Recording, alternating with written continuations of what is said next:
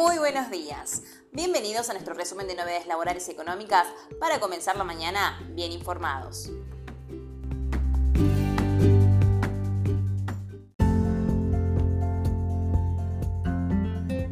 Se crea el Registro Nacional MIPIMES Agroalimentarias.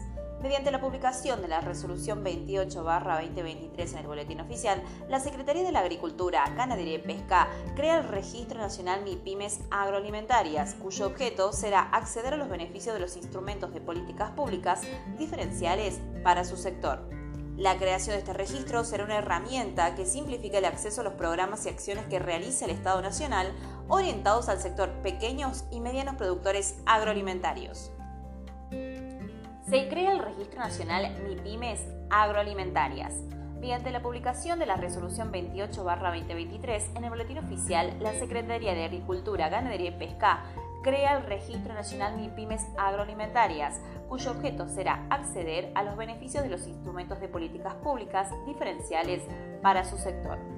La creación de este registro será una herramienta que simplifique el acceso a los programas y acciones que realiza el Estado Nacional orientados al sector de pequeños y medianos productores agroalimentarios.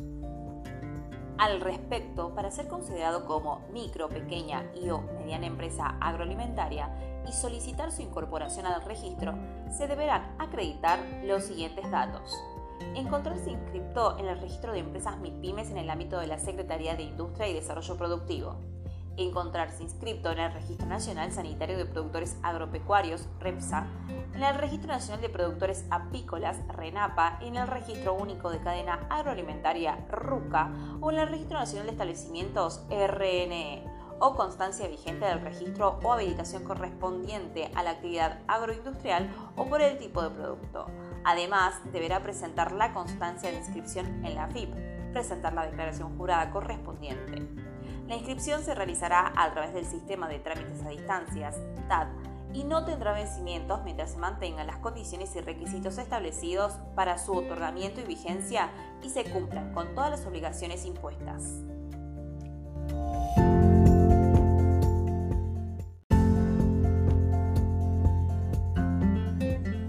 Brecha de precios récord entre supermercados y pequeños comercios que perjudica a consumidores y a los pequeños comerciantes.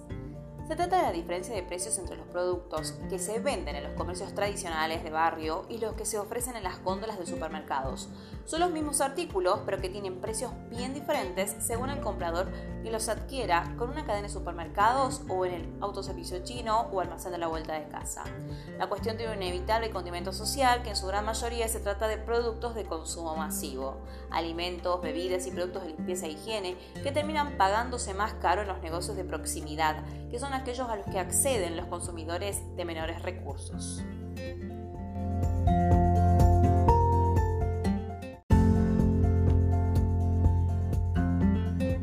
Canasta escolar.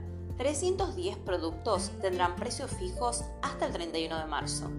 El secretario de Comercio, Matías Tombolini, afirmó hoy que se incluirán más de 300 productos de canasta básica escolar con precios fijos hasta el 31 de marzo y destacó que la medida llevará orden y previsibilidad y alivio a los bolsillos.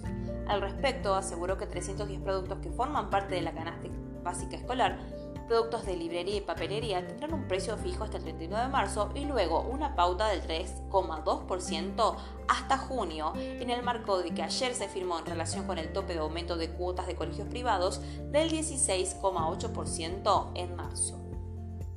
Resaltó que los productos incluidos estarán disponibles tanto en los supermercados de las Asociaciones de Supermercados Unidos, ASU, como en las librerías pertenecientes a la Cámara Argentina de Papelerías, Librerías y Afines.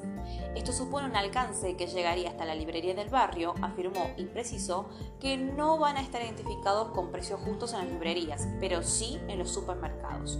Por otro lado, el secretario también se refirió al abastecimiento de aceite y sostuvo que en diciembre hubo faltante de en los primeros días de enero también, pero argumentó que se hizo una renovación de fideicomiso privado del aceite y esto marca una pauta del 3,1% de incremento del precio del aceite de girasol hasta octubre y un incremento fijo del 2,7% de aceite mezcla y todo el resto de los productos de gama de aceites con una pauta del 3,1%.